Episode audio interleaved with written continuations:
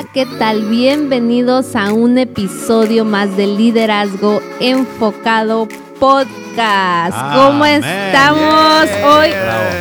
Uh, estamos bien contentos porque obviamente tenemos al doctor Abel Ledesma. Salude, por favor, doctor. Es Abel un Ledesma. placer estar aquí contigo, Hanna, ya que cambias mi agenda para todo, pero estoy contento de estar aquí, siendo parte de esto que estamos invirtiendo nuestro tiempo y lo que Dios nos ha dado para poder bendecir a alguien más. Y hoy, pastor, doctor Abel Ledesma, pastor, todo, porque no hay yo cómo decirle ya. Abel, no amor, Abel, Abel. Abel, doctor Abel Ledesma, hoy tenemos también aquí un invitado con el que vamos a estar charlando, que es el pastor Juan Carlos Barragán. Ay, ¡Uh! Hola, hola. Gracias, gracias. Es la primera vez que somos tres. No, Así sí. que de estos episodios en vivo. Así que por favor, Pastor Juan Carlos Barragán, háblenos un poquito de usted para que lo. Gracias, Hanna. Gracias, doctora Ledesma, por tenerme aquí con usted. Amamos lo que hace. Somos, eh, somos muy privilegiados en tener al doctor Abel Ledesma como nuestro pastor. Yo funciono en esta iglesia como el un pastor asistente y tengo a mi cargo la, la iglesia en inglés. Eh, Ha sido un reto eh, y estamos expectantes y, y creciendo en el liderazgo y, y muy, muy contentos de poder ser parte también del liderazgo enfocado. Y cuando yo me enfermo, él es el que sigue, o sea, Oh, que para así predicar. Que, aquí que cuando me quiero enfermar, digo, ya Cuando me voy a se enfermar, llámale a Juan Carlos que predique. Aquí estamos. y ahí Claro está, sí, aquí está el, el pastor Juan Carlos. Pues esta, esta eh, mañana que estamos grabando, estamos en el episodio 28 Wow, ya, bravo. así que eh, este día tenemos un tema súper, súper importante porque vienen, eh, viene un nuevo año para liderazgo enfocado, viene la conferencia de liderazgo enfocado y todo va al tema de la relevancia. Así es. Entonces, esta, este episodio quisiera que conversemos un poco de, de algunos puntos eh, que tienen que ver con la relevancia. Entonces, empezamos a hablar acerca de la relevancia, por qué es importante hablar de ese aspecto en el liderazgo, doctora Ledesma. Empezamos con usted. Si la iglesia, el liderazgo o cualquier otra organización no se pone al día, eh, se van a quedar en ese día en que están y el mundo sigue girando. Tenemos que entender los tiempos, tenemos que entender las olas de la iglesia, porque hay olas, por más que... No. Y no estoy hablando de cambiar el mover del Espíritu Santo, el mover de la palabra, nada de eso. Estoy cambiando lo cultural, la cultura, la gente, la segunda, tercera, cuarta generación que estamos alcanzando. Entonces, eh, nosotros como líderes tenemos que entender en los tiempos en que estamos viviendo. Y es importante este aspecto porque si no, nos vamos a quedar muy atrasados y la gente decide con sus pies a dónde irse. Wow, wow. Pastor Barragán, cuéntenos un poco de Mm. acerca de la relevancia. Sí, creo que es importante, siendo, siendo una persona que me creen también en la iglesia, eh, me ha tocado ver eh, diferentes etapas de, de lo que es la evolución, de la manera en que hacemos iglesia. Estoy de acuerdo 100% con el doctor Abel Ledesma. Creo que no podemos quedarnos atrás porque lo hemos visto de muchas iglesias que se están quedando atrás eh, y se quedan atrás porque el liderazgo ha decidido no ser sensible a, a eso que está cambiando, porque es inevitable, va a venir y eh, es, creo que es un tema muy, muy importante en el liderazgo. Eh, Lo que yo quiero añadir ya, algo. Ju- Juan Carlos y yo hemos sido criados en la iglesia y hemos visto olas de cambio Ya. a través de los años. Nuestros pastores, nuestros padres fueron pastores. Yo no estoy dando la idea de que la iglesia tiene que adaptarse a lo que el mundo está cambiando. La iglesia tiene que seguir brillando mientras el mundo cambia. ¿Y cómo va a seguir? Mira, Tú puedes tener una vela, la puedes tener pagada. Pero es una vela, no deja de ser eh, vela. La iglesia puede seguir siendo la vela en la oscuridad, pero si no está prendida en el tiempo que más Wow. se necesita, Sí. ¿para qué entonces existe esa vela? Para encenderse y esté alumbrando en el cambio de la oscuridad. Wow. Entonces yo quiero que esto de relevancia se entienda de que la iglesia tiene que estar supliendo la necesidad del presente. No estamos cambiando a la iglesia el presente, al mundo, a lo que el mundo dicte. No, no, al contrario, tiene que ver algo bueno en lo malo que está viendo en este mundo. Wow, sí. Y yo creo que, que la relevancia debe iniciar desde el liderazgo, ¿verdad? Como si uno no puede ir más allá en, en una congregación sin que los más cercanos eh, estén dispuestos a seguir ese cambio de relevancia, ¿verdad? ¿Sabes lo que yo pensé antes en mi ministerio de pastor en mis 48 años? Que los que resistían el cambio era la gente de la iglesia.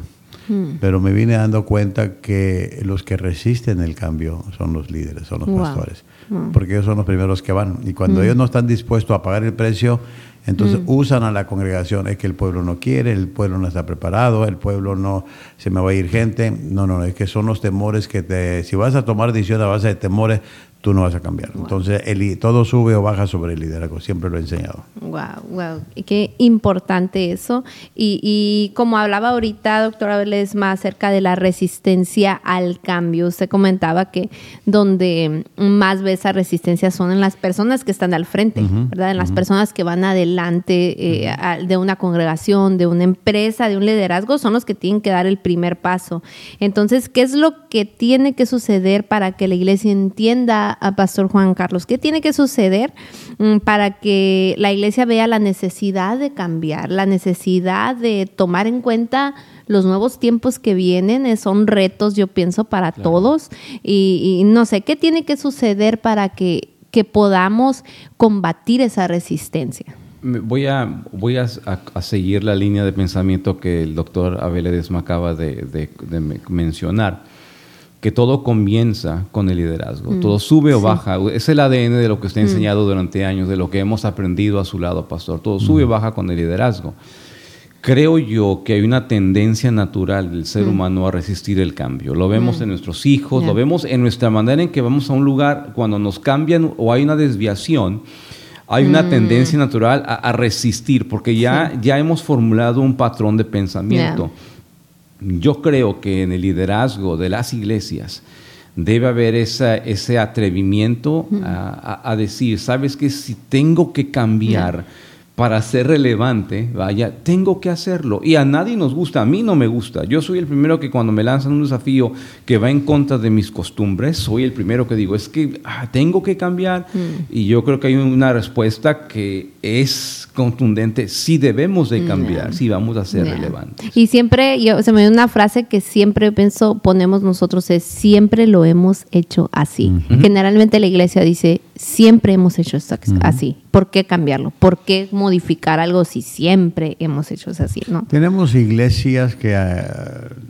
podemos nombrar que nos vamos a dar cuenta que porque no cambiaron, los cambiaron. Una de ellas es la mm. famosa iglesia de la Catedral de Cristal.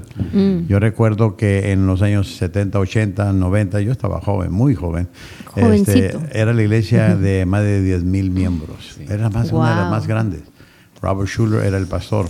Era una iglesia muy tradicional en su tiempo y fue muy fuerte en todo esto. Mm.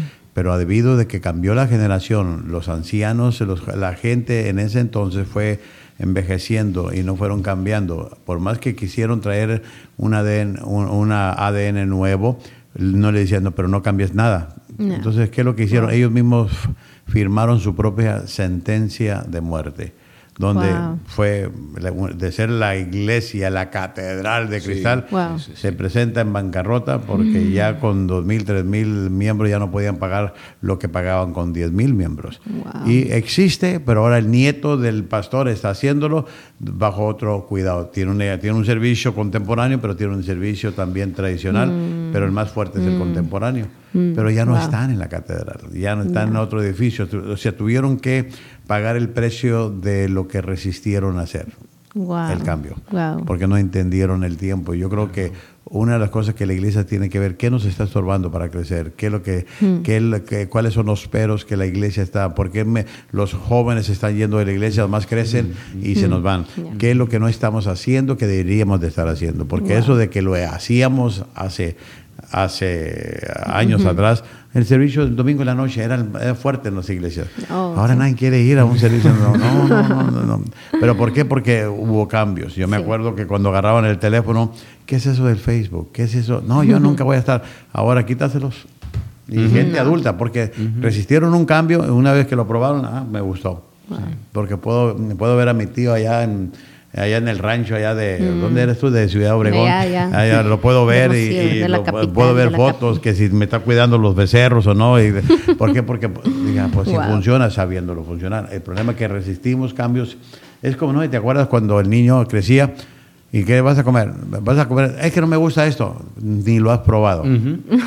sí. Y así hay Sí. mucha gente en la iglesia. Wow. Eh, Yo, yo creo que esas son las preguntas duras que tenemos que hacernos eh, eh, cuando llegamos a ese momento y estamos viendo un cambio que no nos gusta porque nosotros mismos no hemos tomado cambios.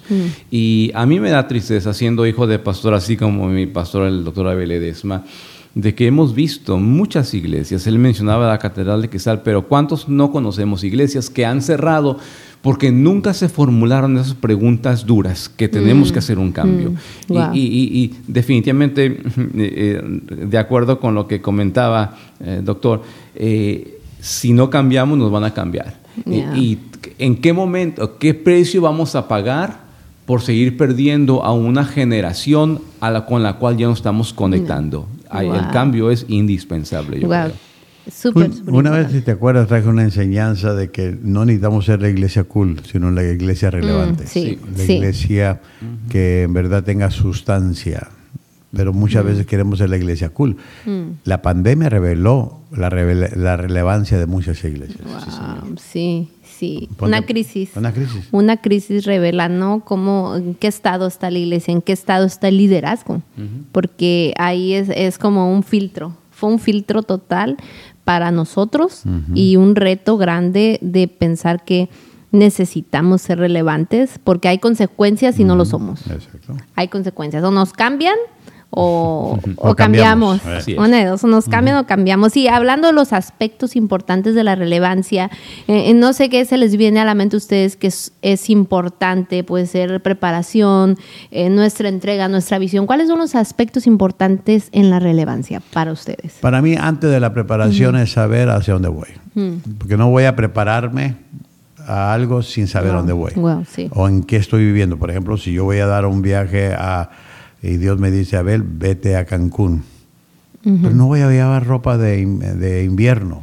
Gorrito, O- o bufanda. Gorrito y bufanda. porque sé a dónde voy. Entonces yo tengo que prepararme a la ocasión. O sea, ahora, si me dice, ve a Alaska, pues sí, ya, ya, Ahí son- ya. ya- ya cambian las cosas, ya llevo. Entonces, si la iglesia estoy la, la estoy viendo y dice, digo, wow, eh, eh, esto va para mal. Entonces, o pu- hay un potencial aquí. Entonces, son cositas que yo tengo que ir, ¿cómo me voy a preparar sin saber dónde estoy ¿A parado y hacia dónde Y va? dónde va. ¿A dónde van los tiempos? ¿Dónde va la iglesia? Voy a echar un viaje en las dos semanas con un- dos personas que me ofrecen un campus en Los Ángeles. Mm. Pero antes de cambiar, antes de hacer cosas, yo necesito ir a ver. Así es. Necesito ver a qué es lo que me están dando, porque ese campus viene con todas deudas. Vienen con quién va a pagar el mortgage, Mm. Wow. quién va a pagar esto, me lo dan, pero equivale a, a quién voy a poner. Y voy a juntarme con cuatro pastores del área todavía. Porque si yo digo, para mí está muy fuera en Burbank hacer estas cosas, pero hay cuatro pastores aquí en Los Ángeles que pueden tomar esto. Mm. No. O sea, entonces, Pero yo no me puedo preparar sin ir a ver el terreno. Wow. Israel tuvo Sí. la oportunidad de prepararse para entrar a la tierra prometida cuando mandó a dos espías. Sí. El problema es que el informe estaba equivocado. Híjole. Qué Eso es- importante, ¿no? Ese, pa- ese pasaje de poder evaluar. Exacto, tiene toda la razón de evaluar, porque incluso en el mundo de los negocios, nadie lanza a abrir un nuevo negocio sin evaluar el mercado. Y la iglesia, aunque no somos un negocio, tenemos que ser, su- tenemos que ser muy estratégicos, incluso en ese tema de la, de la relevancia. Creo que debemos también conocer, eh, eh, como usted decía, pastor, no solamente el lugar, pero la gente, es decir, el, ya. el contexto eh, socioeconómico, vaya, si lo quiere decir así, cultural de la gente con, con la cual vamos a ministrar como iglesia. eh, algo que sucede aquí en Centro Familiar Cristiano, conocemos la clase de gente que hay alrededor y si vamos a ser relevantes, saber a, qué es, a, a dónde vamos a llegar.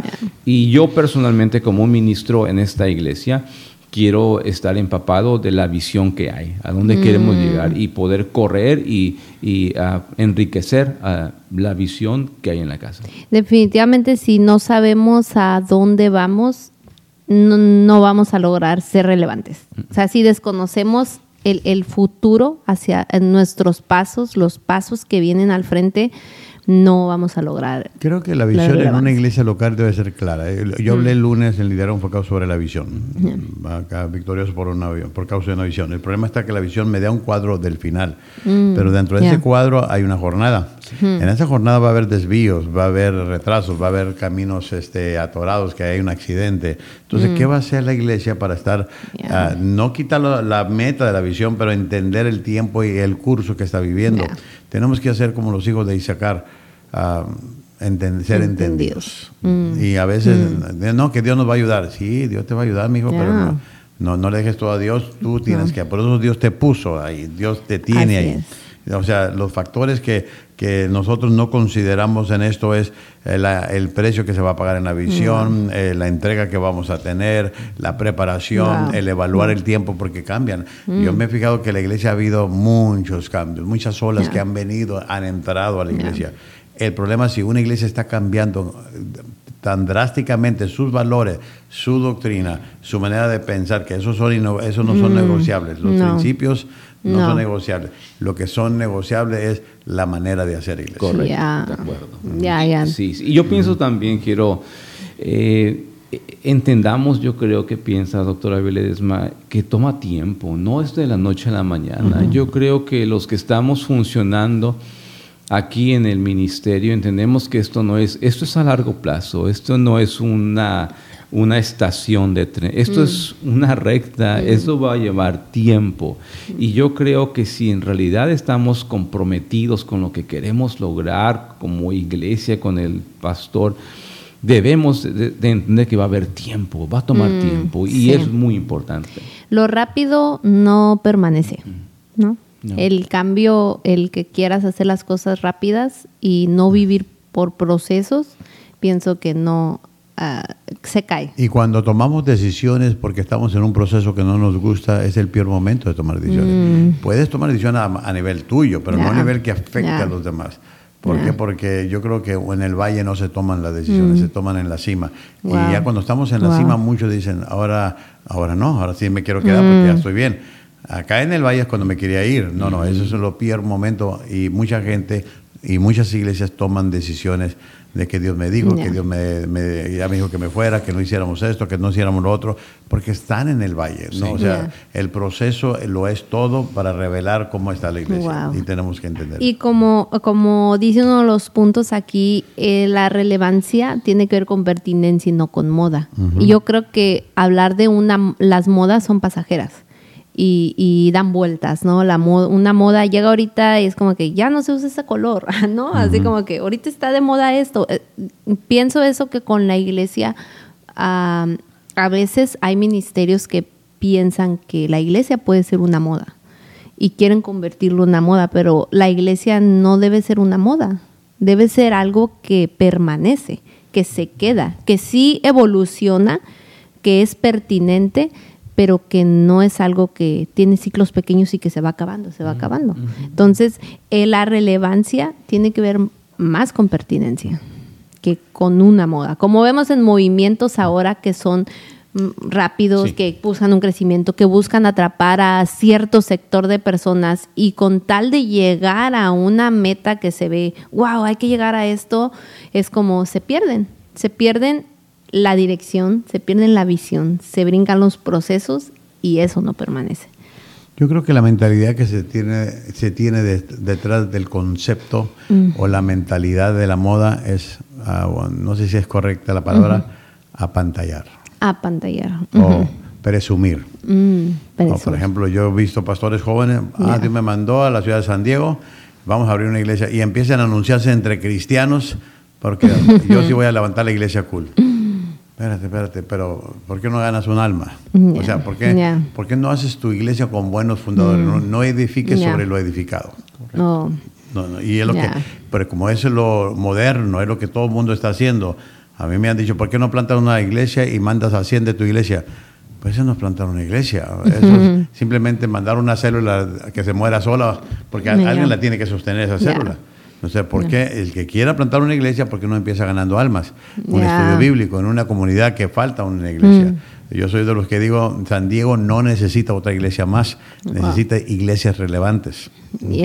Porque de qué me sirve tener mil iglesias irrelevantes cuando puedo tener 500 que sí son relevantes y que vamos a hacer la obra de la gran comisión y cumplir con la gran con el gran mandamiento. Y eso es lo que la iglesia está careciendo. Yeah. entonces nos guiamos mucho por el pastor que es una moda en la manera en que se viste la manera en que predica la manera en que inclusive a veces hasta me pregunto cómo se metieron esos pantalones bueno, cómo le hicieron bueno pues es la moda pues, es la, La moda, moda, la moda. y está bien yo no tengo ningún problema tal vez nunca me voy a poner esos pantalones porque me miro mal o sea mi cuerpo no me pre- no se presta para esas cosas Unos Pero- pantalones rotos. pero yo creo que más de, más de moda y más de ser una iglesia cool es eh, tiene permanencia mi iglesia, tiene yeah. solidez, Yeah. tiene, tiene sustancia. Yeah. Digo, porque lo que determina que la iglesia o el líder aguante en una prueba no es la moda. No, Mm. no. No. Ya. Es el, el- de lo que está siendo formado ese líder o esa, o esa iglesia. Yo creo que, mira, ni los skinny jeans,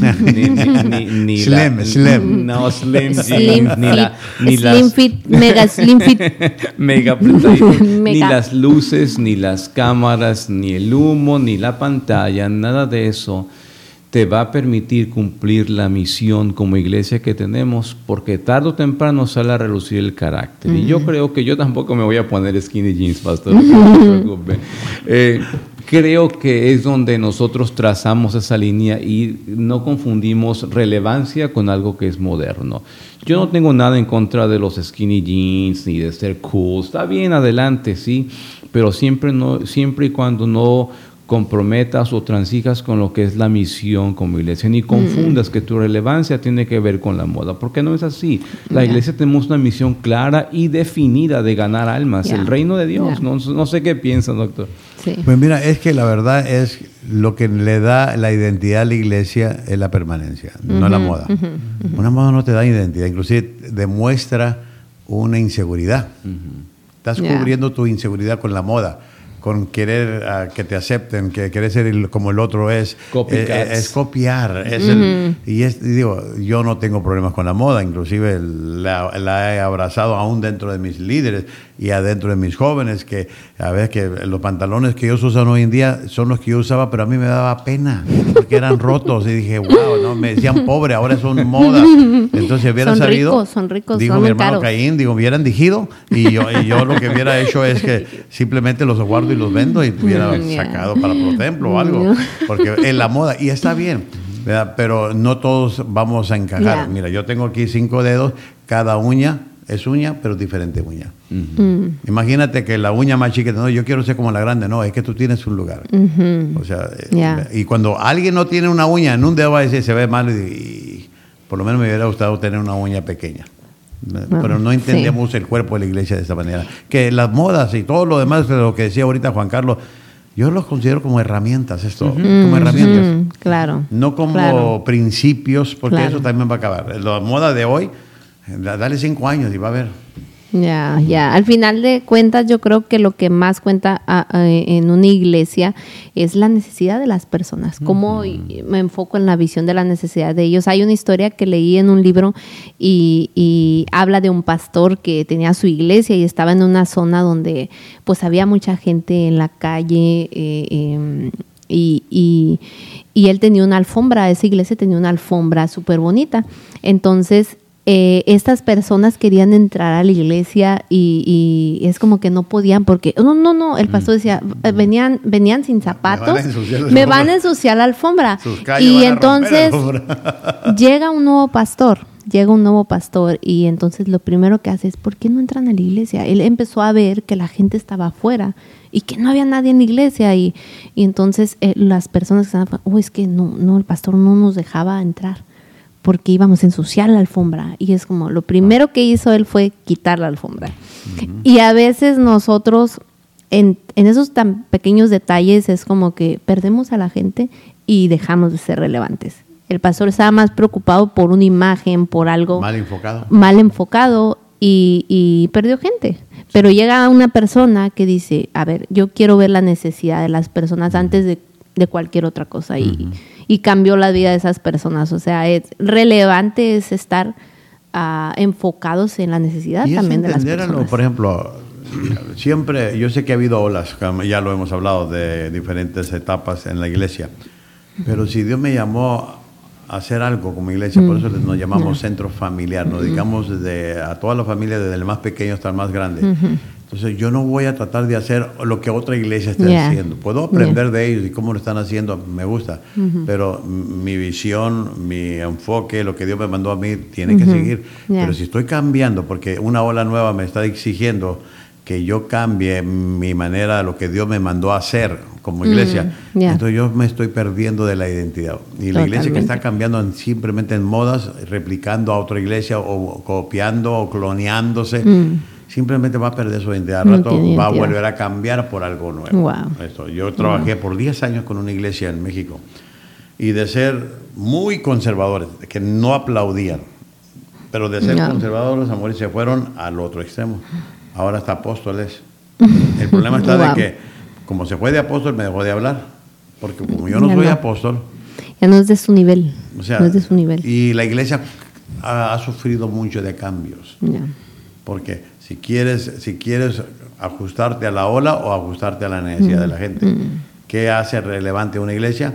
Que esté supliendo en su área de ser y dónde está a la gente. Súper, súper importante. ¿Y eh, qué les parece cerrar este episodio? Ya se nos fue el tiempo bien rápido, ¿verdad? Pero vamos, ya tan pronto. Ya vamos empezando. Apenas iba agarrando confianza, pero hablemos de conferencia relevante que estamos bien emocionados porque ya abrimos el registro y ahí estamos trabajando en eso, pero hablemos de lo que viene este próximo año en Liderazgo Enfocado, conferencia relevante 1, 2 y 3 de junio, entendidos en los tiempos. Conferencia, cuando empecé a tomar la decisión de hacerlo de nuevo, porque la paramos por la pandemia, y lo hice por la necesidad de ser obediente y compartir herramientas que Dios nos ha dado. Pero en, esto también vamos a traer oradores. que van a hablar de ese tema y que tienen algo que decir sobre ese tema porque pastorean o son gente que están activo en esta área. En la conferencia relevante, simplemente los que vienen de lejos, yo te voy a decir, no necesitas otra conferencia más pero sí necesitas unas vacaciones con propósito. Ya que vas a venir a vacaciones, pues logra dos, tres días y ya te vas a pasear aquí al, clima increíble de, San, Diego. Pero por lo menos ya tumbaste dos pájaros con una pedrada. La conferencia te va a enseñar a través de mensajes de oradores y el convivio que tú puedas tener con otro cuerpo, con la mayor parte del cuerpo, te va a enseñar simplemente a, a cómo regresar a tu iglesia y seguir siendo relevante donde tú estás. Pastor Juan Carlos Barragán, usted ha sido, usted ha sido parte de estas conferencias. Háblenos un poco lo que sucede. ¿Cómo ha sido su experiencia en las conferencias de liderazgo enfocado antes de pandemia? Porque va a ser tres años después. Ya tres años después. Entonces, cuéntenos un poco. Yo estaba pastorando una iglesia en Tijuana cuando vine a mi primer conferencia de liderazgo enfocado y lo que hizo en mí fue como un catalizador, me, me, me animó, me, me, llevó a ese punto donde tuve que hacerme preguntas y, qué debo hacer para cambiar, qué debo hacer para influenciar a más gente, ¿sí? Yo creo, como dijo el doctor Abel Ledesma, una conferencia más podrá cambiar tu vida, pues míralo de esta perspectiva. Vas a venir a San Diego, te vas a, pasar bien padre en el clima que hay aquí. Y aparte te puedes inyectar de emoción, de, de, de, ánimo para decir, Dios, ¿qué quieres que yo haga? Y seguir siendo relevante. O si no está siendo relevante, ser relevante. Para mí liderazgo enfocado es eso, una, una plataforma en la cual yo recibo una palabra, una enseñanza que me, permite llevarla y aplicarla a mi vida y, evaluar qué necesito cambiar. Eh, así, tocando rápidamente, siempre vamos a estar en proceso de cambio. Si somos líderes, si estamos estáticos, vamos a ser removidos. Mm. Debemos seguir mm. cambiando. El liderazgo enfocado mm. hace eso, me estimula a un cambio positivo para tener un mayor impacto en lo que Dios me ha llamado a hacer. Y es bonito que la gente y más los líderes se inviertan en sí mismos para poder seguir dándole esperanza a su pueblo. Tienes que hacerlo. O sea, yo a mí me llegan invitaciones para acudir a unas conferencias. No puedo ir a todas.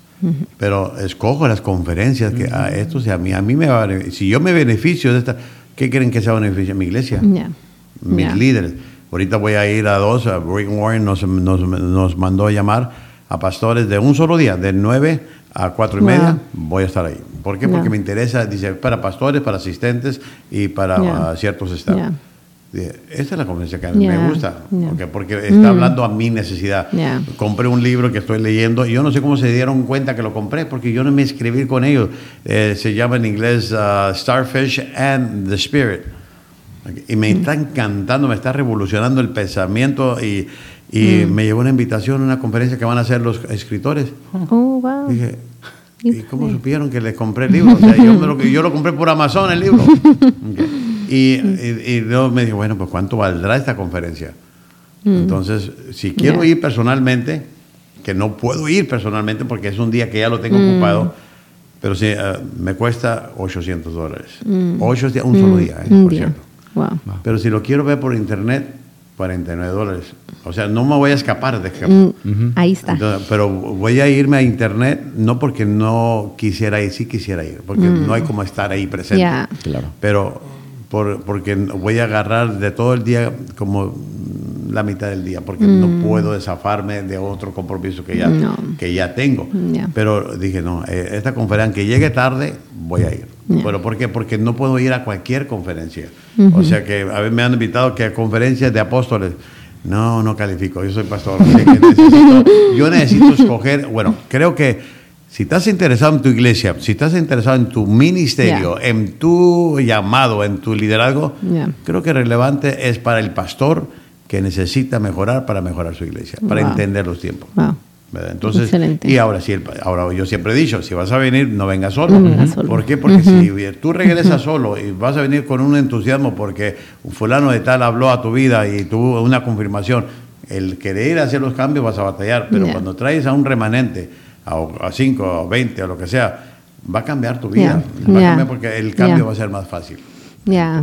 Así que no vengan solos. No vengan Los solos, vamos no. a invitar a que el 1, 2 y 3 de junio estén con nosotros aquí en la ciudad de San Diego. Eh, toda la información Es está una en- buena inversión eso. Es una inversión, es una muy buena inversión porque ya tenemos a invitados confirmados también. Eh, eh, va a haber muchos ¿Tú los talleres, va a haber la mente quiénes son? Porque yo sé que ya los más tengo, o pero menos, no me acuerdo más bien. o menos, pero no sé si los puedo decir porque ver, me van a regañar, ya, me van a regañar. ¿No ¿Pueden decirlo? No, Ah, no lo sé, a O ver. Mm, mm, No, No lo esperamos. lo sé. Para el otro. Vamos a esperarnos al siguiente. Bueno, uno de seguro que va a estar soy yo, ¿no? Eh, les vamos a decir que va a estar el doctor a verle desmadre, seguro. Si quieren saber los otros Si quieren saber los otros, tienen que tienen que escucharnos. Por favor. Pero El próximo todo podcast. el próximo podcast, por favor, no se lo pierda. Entonces, Qué todo está misteriosa eres, misterio. Ana. Vamos a dejar ahí todo en una nube ahí. Liderazgoenfocado.com, ahí pueden encontrar todo, pueden inscribirse, incluso hay plan de pago. Si ya quieren pagar algo a tres meses, todo. Ahí ah, está todo arreglado para que Perfecto. cualquier persona se pueda inscribir.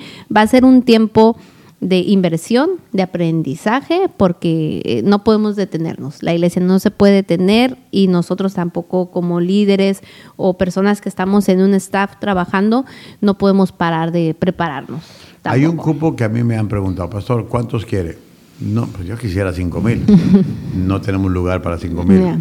No, quiere- no tenemos lugar para mil, porque si tenemos mucha gente no vamos a poder atender a todos. Y la verdad la iglesia quiere atenderlos, quiere Ya. servirle a los que al Ya. servirle. Entonces sí va a haber un cupo que, que se va a limitar, a, claro, a cientos de personas, pero ¿por qué? Porque queremos poder atenderlos. Así es, así es. Así que hay que aprovechar, hay que aprovechar estos días. Eh, eh, el precio que tenemos ahorita es de 69 dólares eh, de aquí a diciembre. Esos son los meses que va a ser ese precio. Después va a empezar a subir, pero todos los datos los pueden encontrar en liderazgoenfocado.com. ¿Ok?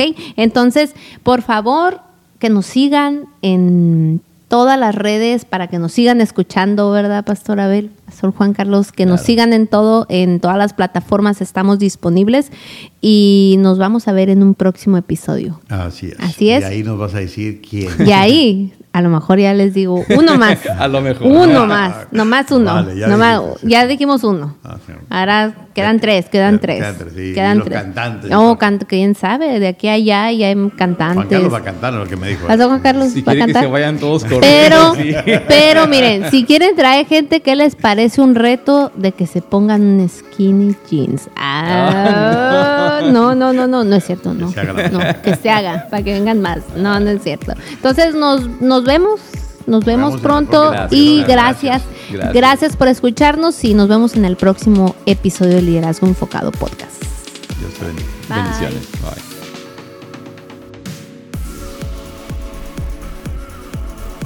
El deseo de liderazgo enfocado es que aproveches al máximo este recurso, suscribiéndote a este podcast y de igual manera te animamos a suscribirte a nuestra página de YouTube y compartas esta lección con otros.